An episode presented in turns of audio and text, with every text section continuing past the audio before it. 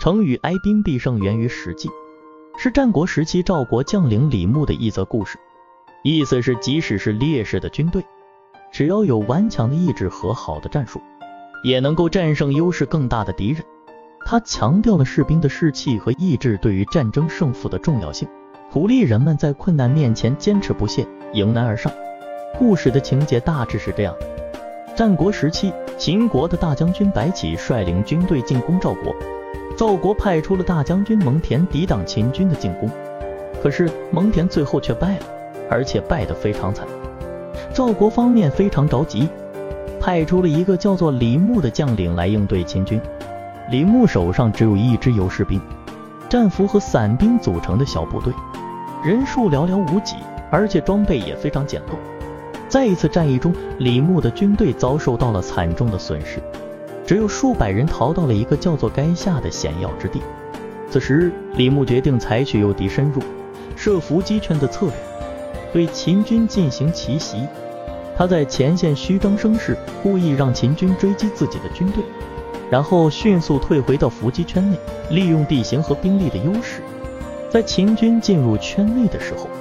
给予致命打击，最终成功的战胜了数量、装备等方面都比自己优势更大的敌人。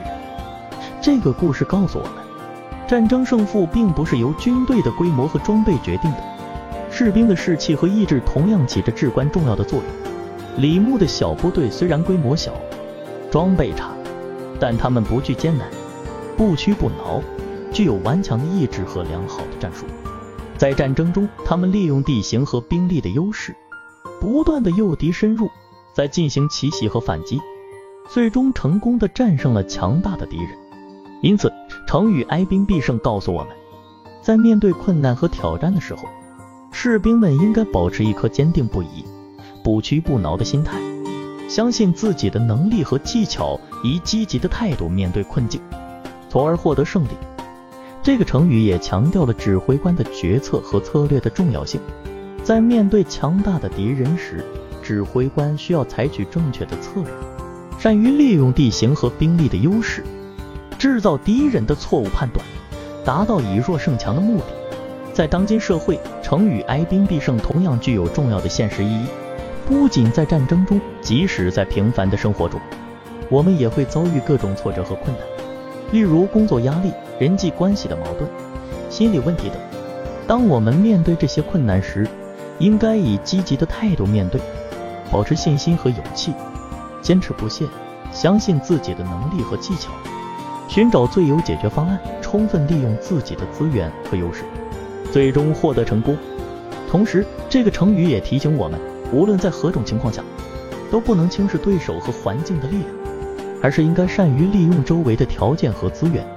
采取明智的策略和方法，有效的应对挑战和困难，提高自己的胜算。在这个过程中，不论成功或失败，都要始终保持谦虚、坚韧。自信和乐观的心态，这样才能不断的提高自己的能力和智慧，迎接更大的挑战和机遇。